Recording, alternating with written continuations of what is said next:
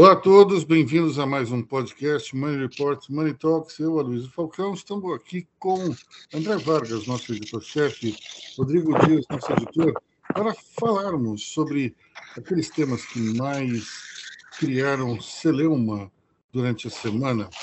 Começando, eu acho, pelo que pode ser definido como um cerco aos militares por conta do governo Lula, nós tivemos aí várias demissões é, de militares que estavam lotados no, no Palácio do Planalto em funções próximas do, da presidência, como, por exemplo, o Gabinete de Segurança Institucional, e também tivemos aí uma limpa dos funcionários é, fardados é, em outras funções, em outros cargos que eram importantes.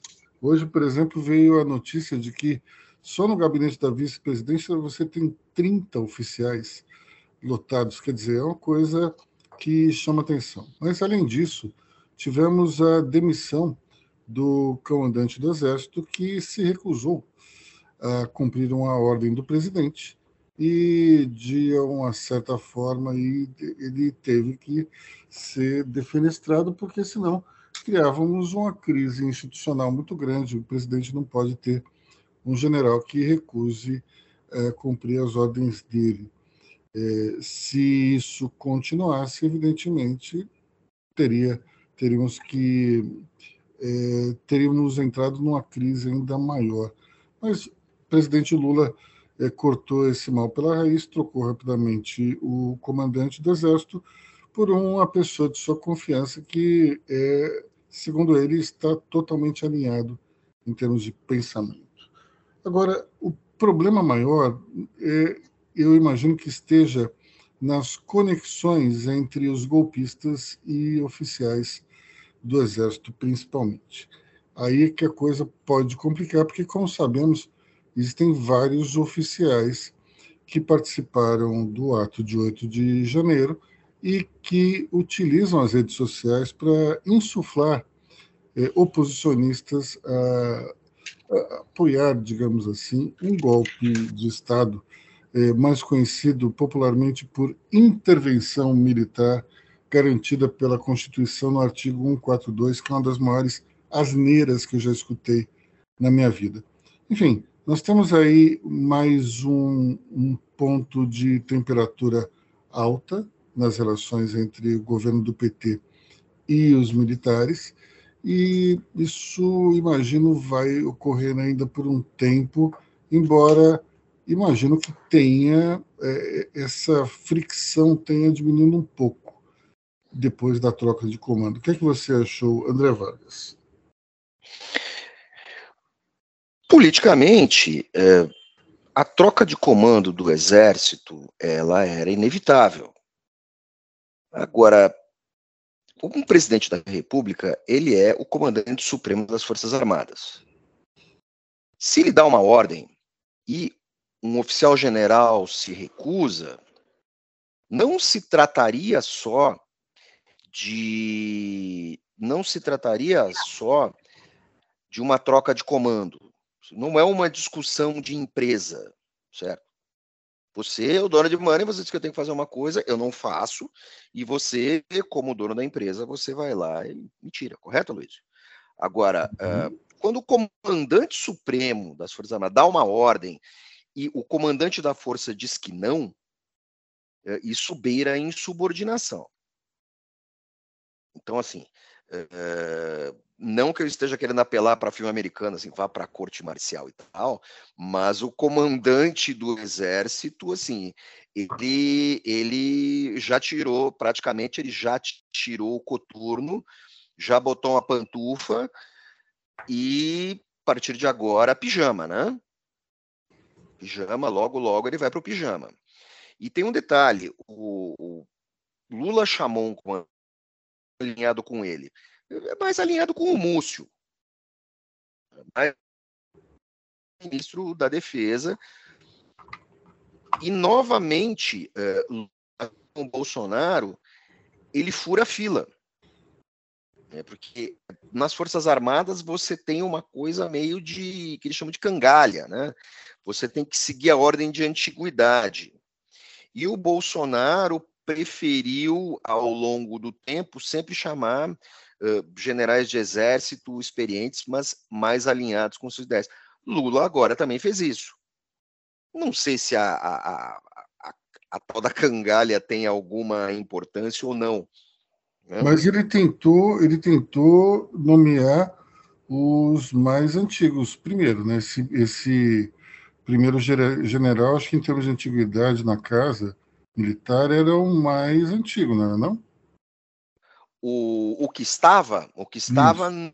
era mas tinham muitos que estavam na beira da aposentadoria. Então ele deu uma passada, ele passou na frente, tal, passou esse cara na frente. E nós temos que lembrar também uma coisa que a relação de Bolsonaro com os militares não era das melhores. Houve uma troca nos comandos do exército no meio do governo.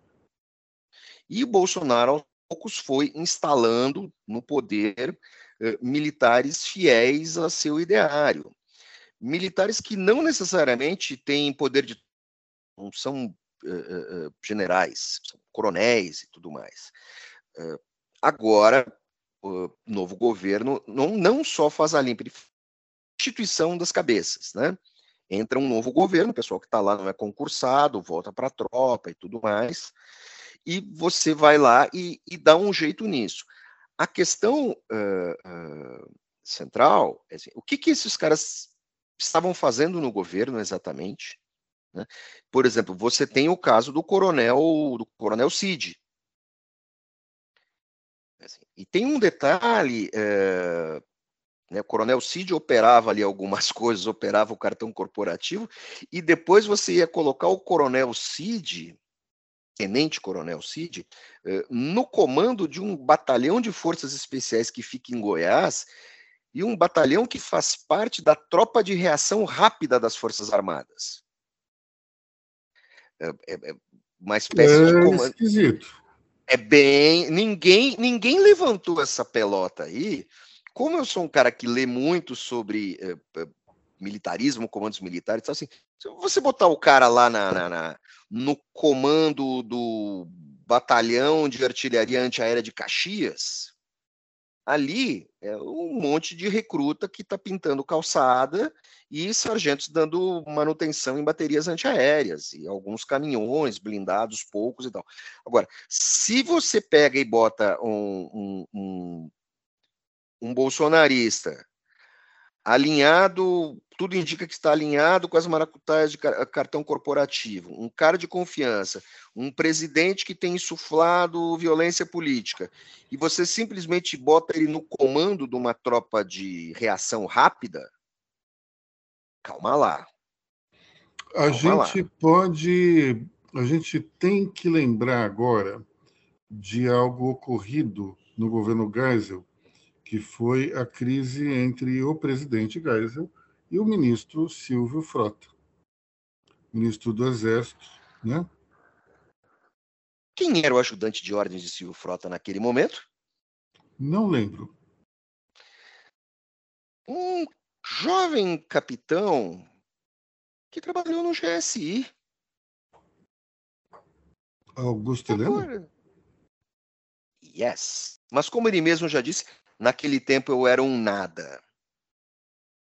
Bom, é, vamos lembrar então o que aconteceu. É, o presidente Geisel é, iniciava um movimento de abertura político, é, uma abertura política, aliás. É, nós tínhamos é, talvez um ensaio para se colocar a anistia em cima da mesa, mas houve uma reação dos militares mais linha dura, naquela época eles chamavam de atigrada, e eles eh, se manifestaram contra essa disposição de, de Geisel de abrir, uh, de extensão do, da ditadura militar, especialmente quando perceberam que isso caminhava na escolha de João Figueiredo como o sucessor. Silvio Frota, que queria ser o sucessor e era linha dura, articulou para que houvesse um golpe dentro da ditadura e ele tomasse o poder. Bom, Geisel ele conseguiu é, anestesiar essa tentativa de golpe é, de uma maneira muito simples. Ele, ele prendeu, é, é, não é que bem que ele prendeu, mas ele isolou Silvio Frota de todas as lideranças e convocou uma reunião no Palácio do Planalto, justamente depois de ter demitido o, o então ministro. Quando eh, Silvio Frota tentou se compor com os outros generais para tentar, digamos, derrubar Geisel do poder, todos esses generais estavam reunidos com o presidente durante horas e horas, então o golpe foi esvaziado. Mas esse tipo de, de situação atrasou a abertura política em pelo menos dois anos, porque percebeu-se também que os, os militares não queriam uma abertura tão rápida como a desejada por Geisel. O que aconteceu com Lula foi que ele anteviu o que poderia ter acontecido, um novo episódio eh, do gênero, eh, e simplesmente tomou a única decisão possível, que era mandar embora o general insubordinado. Eh, foram situações nas quais se colocou para correr um general importante dentro das, da liderança política das Forças Armadas, mas era a única solução possível. Lula também foi rápido em colocar alguém que combinasse dois fatores importantes. Um, pensasse igual ele. Dois, tivesse capacidade de liderança e convencimento. Então, é, aparentemente a questão foi resolvida, mas eu acho que no horizonte teremos outros desentendimentos com outros oficiais aí. Fechamos esse capítulo? Do... É Luiz, o que eu sigo. Hum? Só, só, uma observação para completar o que você falou. É, você tem parte do oficialato, isso inclui até, até tenentes, esses caras bi na carreira. E não vão ficar menos ferozes com o tempo. Então, o que vai acontecer? Até limpar essa turma antidemocrática das Forças Armadas, nós temos aí bem mais 20 anos ainda. É, é, é uma coisa que a sociedade, a, a gente achava que isso tinha acabado, e de repente esse pessoal, não com um perfil de um perfil antidemocrático, está aí de volta rosnando. Você tira os generais, mas você tem todos os coronéis, e, e coronéis, eh, coronéis e tenentes coronéis são os caras que mandam nos quartéis que permitiram os acampamentos, certamente eles permitiram, uh, sob instrução dos generais das, das regiões militares, das, das, divisões, você tem tudo isso. Uh, uh, isso é uma herança, é uma herança política que vai ter que ser gerenciada ao longo do tempo. Felizmente, os militares em breve vão ter com o que brincar. É, é assim, criança desobediente você você amansa com um brinquedo caro. A aeronáutica está com seu novo caça, novos, eh, novas aeronaves estão sendo compradas, tem um processo de modernização. A Marinha está com dois tipos de submarino, novas fragatas. O Exército está comprando blindados e mísseis, está adequando adequando os parâmetros uh, militares para um conflito até mais parecido com esse da Ucrânia. Então, assim, enquanto esse pessoal tiver com o que se divertir e tiver entrando dinheiro, é, tá tudo certo. Eu acho que é uma boa maneira de se. E isso também irriga a indústria brasileira, em suma, dá tudo certo. Bom, é, vamos falar um pouco de Lula verborrágico. Lula andou falando demais essa semana. André, dá um resumo, por favor. Lula, a impressão que eu tenho é que Lula tentou tirar o atraso internacional do Brasil em uma paulada só. É lógico que visitar a, a Argentina é praticamente protocolar. País que está aqui do lado, relações importantes, é um país que precisa do Brasil e o Brasil precisa da Argentina. Nunca é bom é, ter a Argentina do Brasil, e o faz todo sentido. Aí Lula vai lá para a Argentina, vê o Roberto Fernandes, ele fez ali um, um meia-culpa, pediu desculpas ao argentino, até e ele começa a falar em siglas.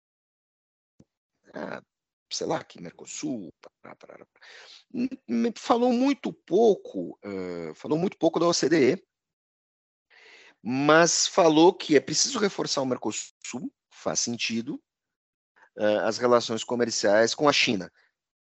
Também faz sentido. Esqueceu dos Estados Unidos, certo? porque uma, uma bobagem, ele contou com a simpatia do Biden o tempo todo. Só que em algum momento ele vai ter que costurar tudo isso para recolocar o Brasil no cenário internacional. Não sei se ele vai querer, como ele falou antes, é, é, é, cada como é que ele, como é que lá no primeiro governo Lula falava que cada diplomata um caixeiro viajante. Cada embaixador, os diplomatas ficaram furiosos. Mas era aquela a expressão foi infeliz. Não é bem. O Itamaraty tem negociadores habilidosos e o Brasil pode reforçar acordos já existentes e deve, em prazo a cumprir, para entrar no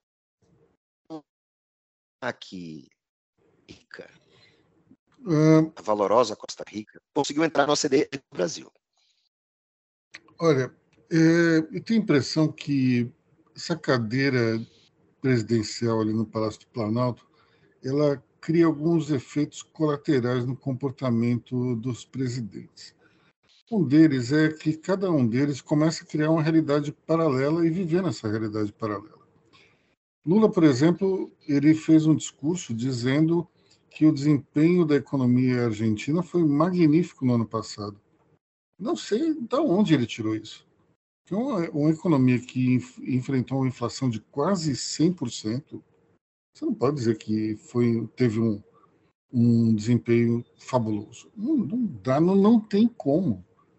Então, a, a gente tem aí uma situação muito complicada. O presidente não pode ficar exaltando uma economia que, que foi muito mal. Um detalhe que eu acho que é importante também é que isso tudo dentro de um contexto no qual nós temos que lidar com fake news, que é a famosa, é, em vez de falar em moeda comum, se falava em moeda única. Tem esse projeto de se criar uma moeda comum para o comércio exterior entre Brasil e Argentina, podendo se estender a outros países, mas o fato é que as fake news dizem que nós utilizaríamos uma moeda única no Brasil e na Argentina nos moldes do euro, por exemplo, na Europa. Isso não tem muita razão de ser, porque a economia brasileira não pode, digamos, pagar pela economia totalmente desarranjada da economia. Aqui nós temos uma lei de responsabilidade fiscal, lá não tem. Lá, a própria inflação próxima a 100% mostra que o governo gasta mais do que arrecada, não tem lastro na economia e, portanto, nós não podemos subsidiar uma irresponsabilidade fiscal é, utilizando a mesma moeda deles. Então, é, tudo bem que na Europa se, você teve até algumas economias que não se adequavam a, a a uma linha mais ortodoxa no início do euro, como, por exemplo, a Grécia e Portugal.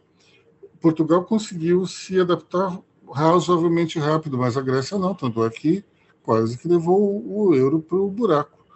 Se nós fizéssemos uma moeda única com a Argentina, fatalmente nossa economia iria sofrer muito, porque nós teríamos que subsidiar essa, esse descompasso financeiro que vive a Argentina.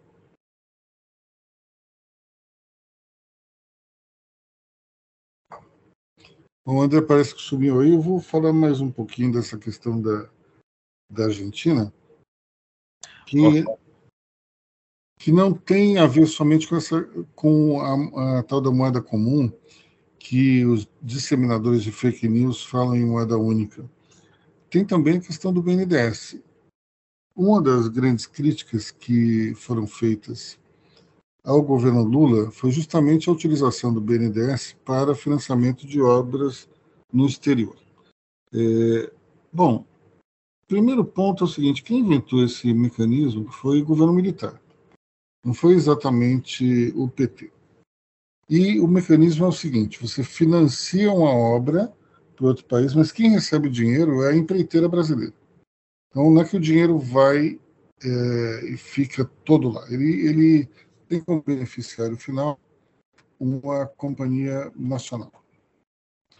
Só que imagino que é muito esquisito você botar dinheiro para financiar uma obra no exterior, sendo que nós poderíamos financiar uma obra aqui no país. Ou seja, você beneficiaria uma empresa nacional e a população. Então, realmente é uma coisa meio esquisita. E isso me parece que faz parte de um plano ainda maior de Lula de tentar criar uma relação é, mais do que amistosa com, com os países vizinhos. Ainda mais agora que a maioria da América Latina pendeu para a esquerda. Então, é, essa questão do, do BNDES, embora seja muito criticada por alguns, é justamente porque o dinheiro em tese iria para lá, não é que vai para lá, ele, ele volta para a empresa brasileira. Mas vamos imaginar o seguinte: por que não fazer, sei lá, um, um metrô em Salvador? Por que não fazer um, uma outra obra importantíssima no Rio Grande do Sul? Por que, que tem que ser na Argentina? Isso é uma coisa que eu, sinceramente, não consigo entender. É, entendo que o, exista uma, uma verba grande para que grandes obras sejam feitas e que as empreiteiras brasileiras sejam beneficiadas. Agora, para que fazer isso na Argentina? Eu, sinceramente, não entendo muito, não. É, o, próprio, o, o, próprio metrô em Minas Gerais, né, conforme o, que o próprio governador Zema chegou a tratar na campanha com, com o ex-presidente Bolsonaro. O, o dado interessante, Luiz, aqui, o próprio BNDES, só Cuba e Venezuela, eles somam uma dívida de quase 5 bilhões com o BNDES, né? E eu, você pode falar com mais propriedade, os dois primeiros mandatos do Lula, eu não me lembro o BNDES sendo oferecido de uma maneira tão aberta assim, e os próprios é, presidentes dos outros países sul-americanos é, falarem abertamente que esperam, que contam já com, com, com o recurso do BNDES? Pois é, o, o nós é, tivemos uma situação, acho que interessantíssima, que o BNDES brasileiro virou uma espécie de BID, né? De uma hora para outra, é, nós nos transformamos no, na, na empresa, no, ou melhor, num país que vai resolver o problema dos outros países a gente não tem nem condições de resolver os nossos problemas inteiros. Agora a gente tem obrigação de resolver os problemas da Argentina. Sinceramente, não me parece uma boa solução. É, isso tudo para quê? Quando a gente olha o governo Lula com a Argentina no Mercosul, nós constantemente fomos prejudicados. Nós deixávamos de receber é, os pagamentos, nós é, éramos trocados por outros fornecedores. Durante todo o tempo, a gente ia lá e passava a mão na cabeça da Argentina. Agora, nós vamos fazer isso tudo de novo. É, isso tudo em troca de, uma, de um alinhamento político, porque nós temos um, um, um governo de esquerda lá e aqui, sinceramente, não me parece uma boa solução para nós. E, enfim, o dinheiro vai para uma empreiteira brasileira, mas sinceramente a gente tem outras necessidades aqui dentro. Não, não era o caso de ficar financiando obra lá não. E para finalizar, nós temos a questão do gás de xisto também. André Vargas, conta para a gente aí essa celeuma. Gás de xisto é um negócio, é uma areia betuminosa, uma espécie de, de, de um concreto ali que fica relativamente perto da superfície, e que aquilo ali tem petróleo, e aí com o tempo o pessoal descobriu que no meio daquilo tem gás. Então você faz um, faz um buraco, injeta água, e tudo aquilo sai. No meio daquela sujeirama toda tem um gás que você filtra xisto. Perfeito. É, é, para países que não possuem petróleo, é, tirando as questões para países que possuem petróleo, é uma alternativa. Agora, o gás de xisto ele só é, é, é ele só é economicamente interessante quando o petróleo está muito caro. É, nós tivemos aí uma elevação do petróleo durante o primeiro mandato do Lula. O Canadá estava tirando gás de xisto para caramba. E os ecologistas, todos furiosos, porque ele é extremamente poluente. Muito mais poluente que esse gás que você tira do pré-sal, ou que esse gás que é encontrado nas jazidas junto, misturado, nas jazidas de óleo leve e óleo pesado. Então, assim, muito caro, ecologicamente incorreto, certo? Que ele só é, é, é, é viável quando o petróleo está pela hora da morte. E nós temos no mundo duas coisas: muita oferta de petróleo, a oferta de petróleo sim, e a mudança da matriz energética. Olha, talvez existissem outros projetos na Argentina é, que o Brasil poderia fracassar de uma maneira é, assim, que fosse economicamente mais viável para Outra coisa, esse oleoduto, esse gasoduto não chega no Brasil. Tá? E ele, ele, vai passar perto daquela rodovia, o braço sul, né, a, a rodovia bioceânica sul, que vai cruzar Brasil, Argentina, Paraguai, vai chegar até o Chile, passando perto da Bolívia, num trecho que é num trecho que as montanhas são mais baixas. Eu acho que deveria ter uma ferrovia, mas tudo bem, porque ninguém vai querer ter o negócio todo de caminhão, acho complicado. Mais uma vez, faz, faço uma posta errada. Então, acho que assim, estão querendo brincar de banco imobiliário de novo. Não vai dar certo. A, a ex-presidente do BNDES, a Maria Silvia Bastos Marques, que foi presidente do BNDES no, no governo Temer, já disse que isso vai dar errado. Se a economia tivesse assim, o Brasil, não sei se eu fiquei fora da fora da ligação. O Brasil tentou fazer esse negócio da moeda comum com Cuba, Cuba quis dar como garantia charuto. O Brasil queria açúcar. E o Brasil não fez.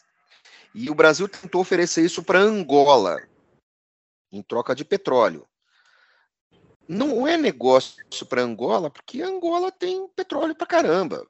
Então, assim, vamos lá e vai querer ancorar isso uh, uh, fora do dólar, tem um alcance muito limitado. Se funcionar, é muito limitado. É, é praticamente na base do escambo.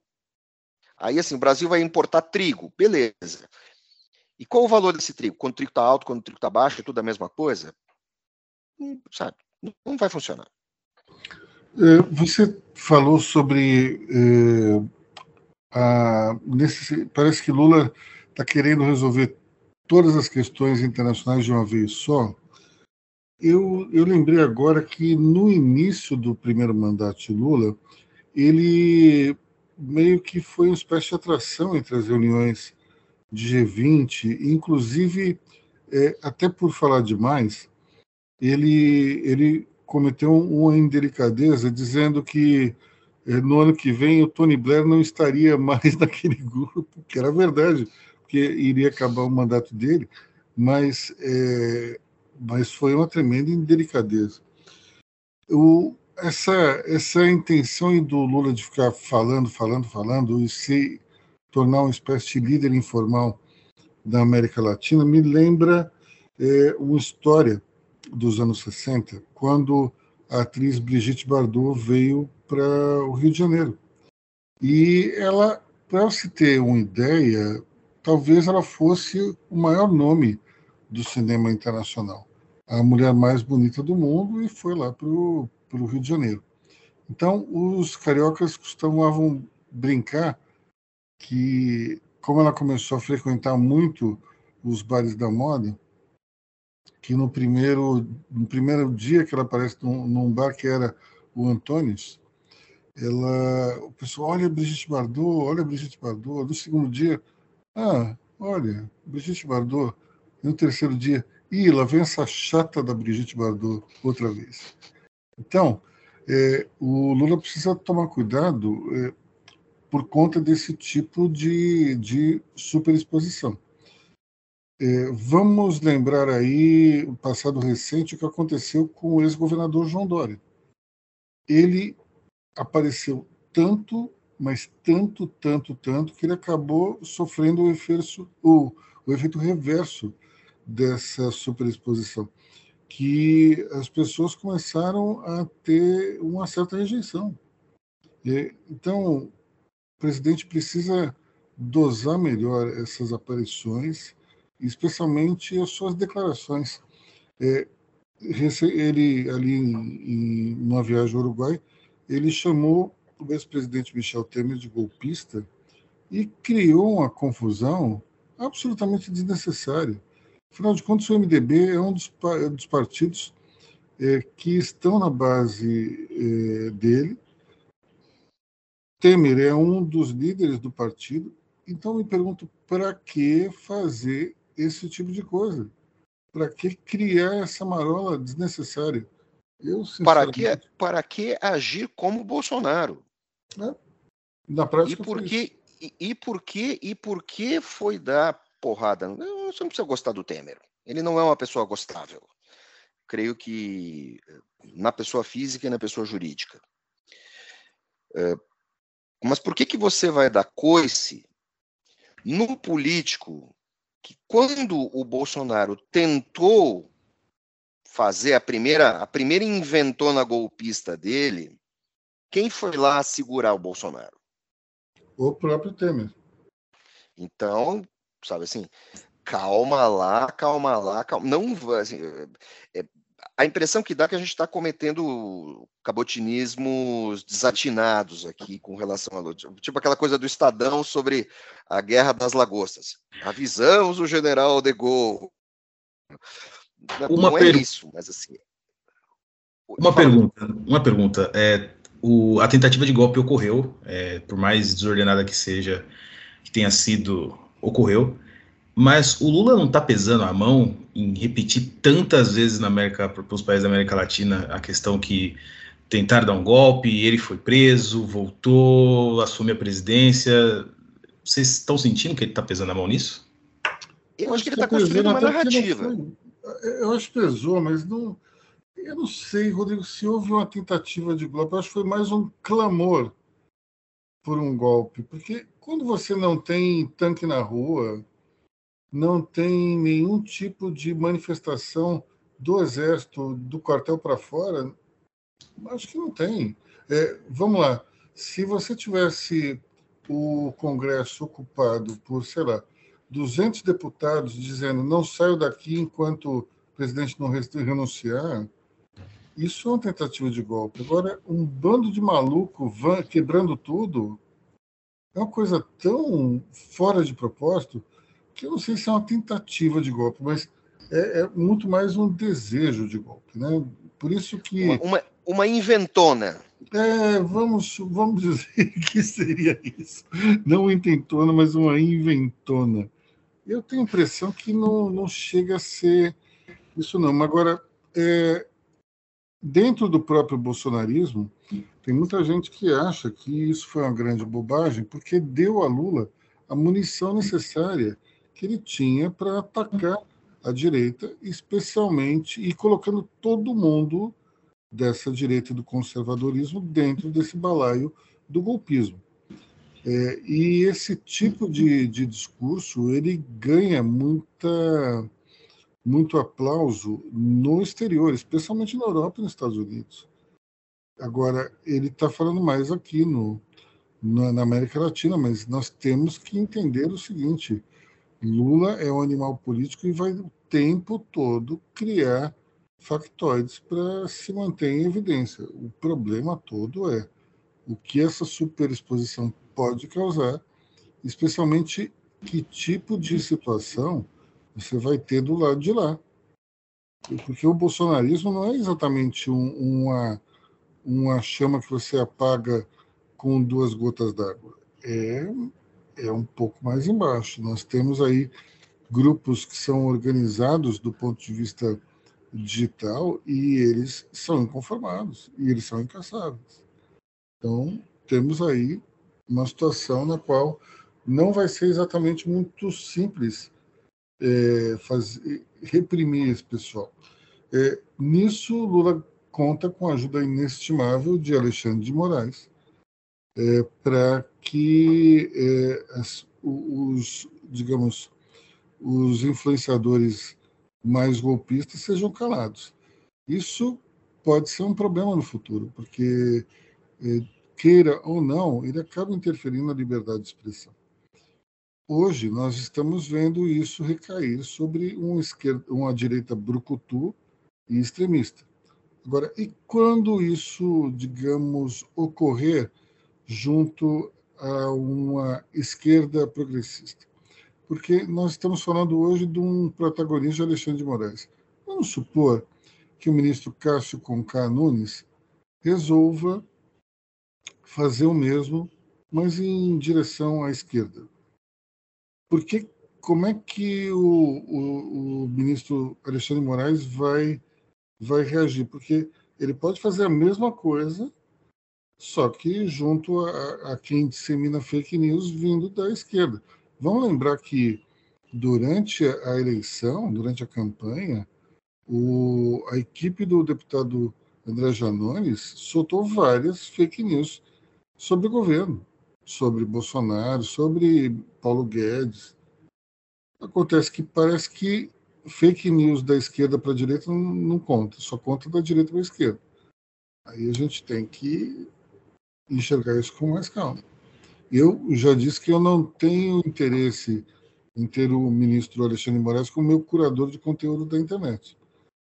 Agora, é, na prática, é o que está acontecendo as empresas estão sendo multadas, eh, estão sendo, de alguma maneira, eh, assediadas para reduzir o espaço desses malucos da direita extrema. Eu tenho a impressão que não adianta muito fazer isso, porque você. Isso é que nem erva daninha, você corta uma, nasce outra no dia seguinte. E, e vamos supor que um sujeito que seja, eh, de alguma maneira, é, reprimido com contas é, bloqueadas, passaporte apreendido.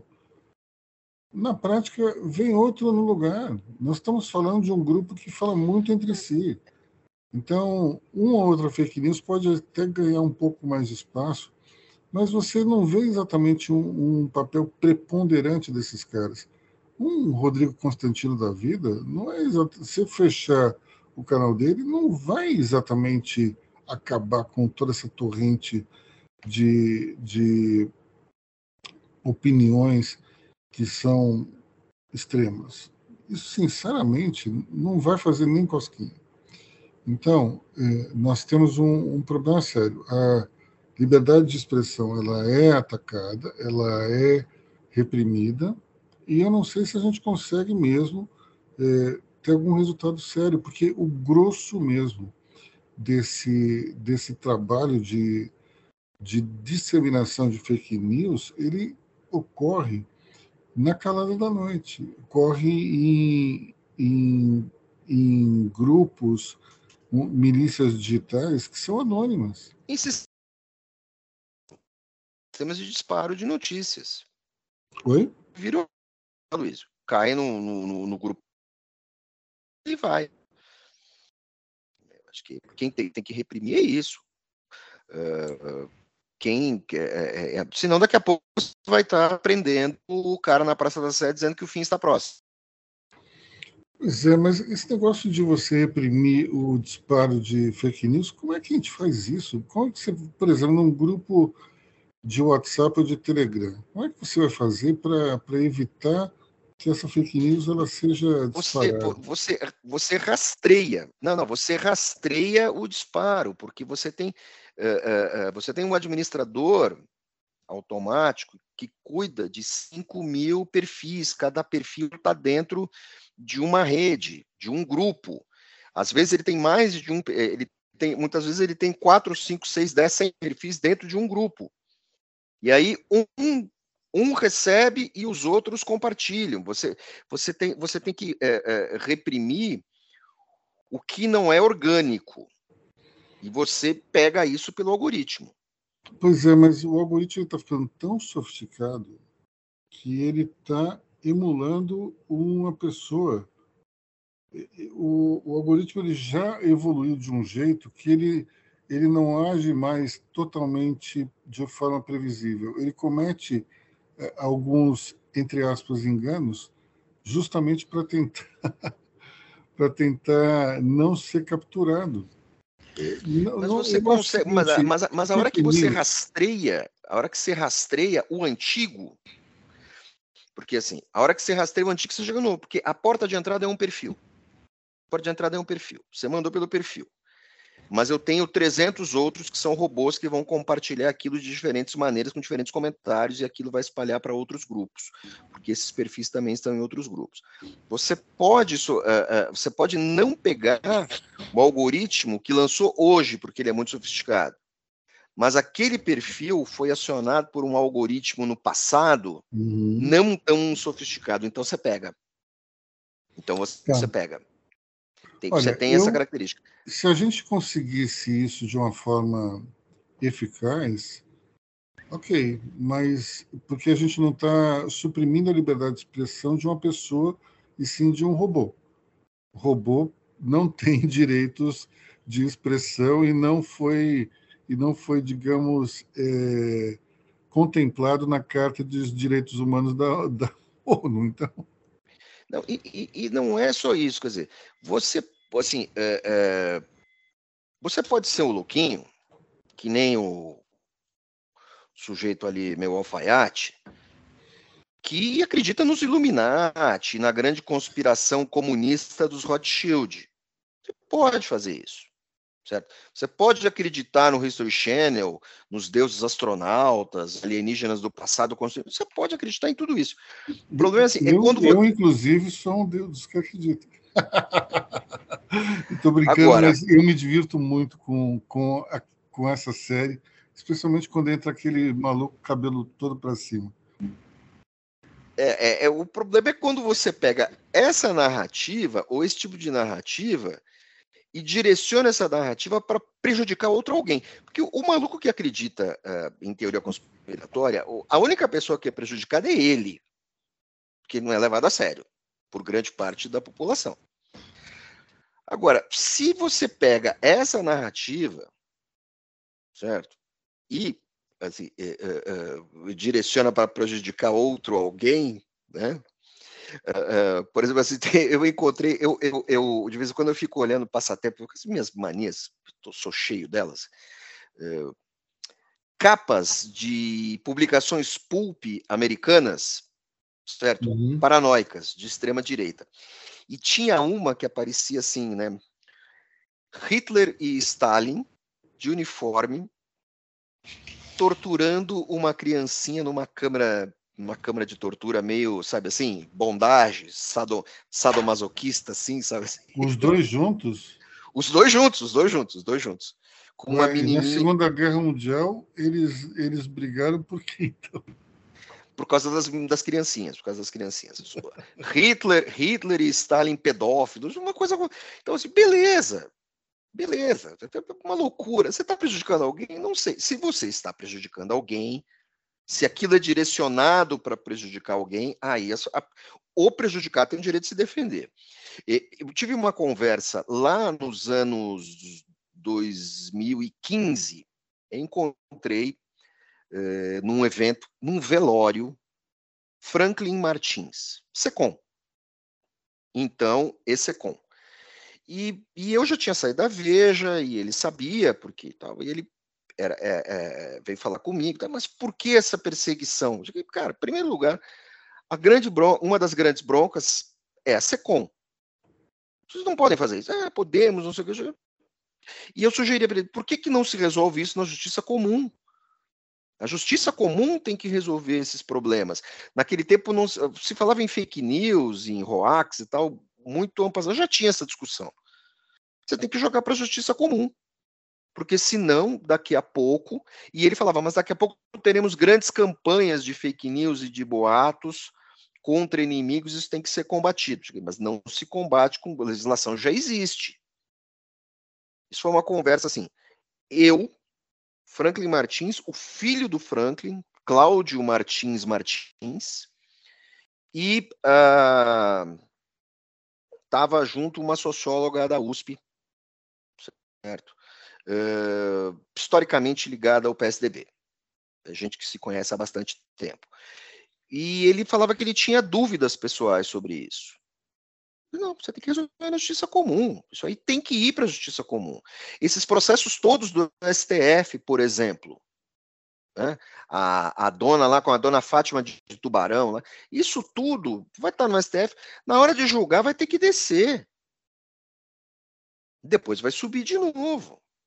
Então, é, assim, é, não vai dar, não vai ter esse tribunal inquisitorial desse jeito. Até porque todas as decisões do, do todas as decisões do delegado Xandão, depois elas vão ter que ser referendadas pelo colegiado, pela turma e depois pelo colegiado. Onde está Cássio, onde está todo mundo. Então, a gente tem motivos para ficar preocupados? Temos. Mas também temos alguns motivos para alívio. Eu acho que está se tateando muito ainda nisso, principalmente é, é, na questão eleitoral e na questão das fake news, das fake news eleitorais e fake news genéricas políticas. Acho que vai ter, vai ter que se achar um meio termo aí para resolver essa questão. É, delegado Xandão, chamado pela imprensa americana de Big Alex, né? É, só lembrando que agora, em fevereiro, essa, essa discussão de fake news, de ato criminoso de fake news ou não, a, vai entrar em pauta em fevereiro, porque o Congresso toma posse, os novos deputados, senadores e, e, e deputados, é, e o WhatsApp, ele, a gente Money Report publicou, inclusive isso hoje, antes da, hoje, sexta-feira, antes da campanha eleitoral, na pré-campanha de 2022, o WhatsApp ele tinha anunciado aquele recurso comunidades, que são aqueles grupões de 5 mil pessoas. Alexandre de Moraes, à época, chamou, chamou o, o, a rede social para conversar, jogou mais para frente essa decisão e agora o WhatsApp está anunciando agora e a gente tem que lembrar que muitos deputados bolsonaristas é, que foram eleitos estão ainda com as contas suspensas, tanto em Twitter, Instagram. Então, esse assunto ainda vai render muito em fevereiro. Bom, pessoal, vamos ficando por aqui. É, agradeço a todos pela audiência. Um ótimo fim de semana. Até semana que vem. Até semana que vem, pessoal. Um ótimo fim de semana a todos e até a próxima.